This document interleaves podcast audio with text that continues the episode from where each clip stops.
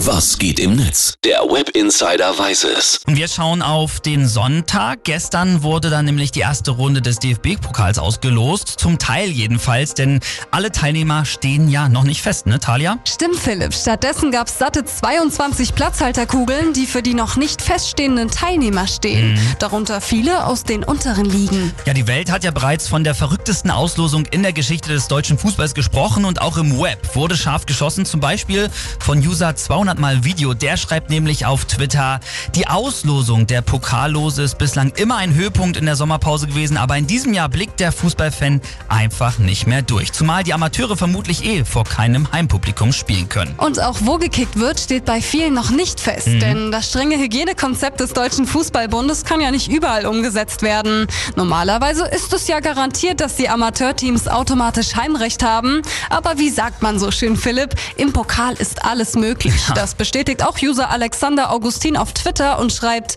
hätte nie geglaubt, dass ich das mal schreibe, aber mir geht die Auslosung des DFB-Pokals gerade ein bisschen zu schnell. Ja, eher genervt war Andreas Heinzen, der twittert, die DFB-Pokalauslosung in der Sportschau, die drei Leute quasi durcheinander, dazu laut über eine Bahn rollende Kugeln, das ist der stressigste Teil meines Wochenendes, chillt doch mal.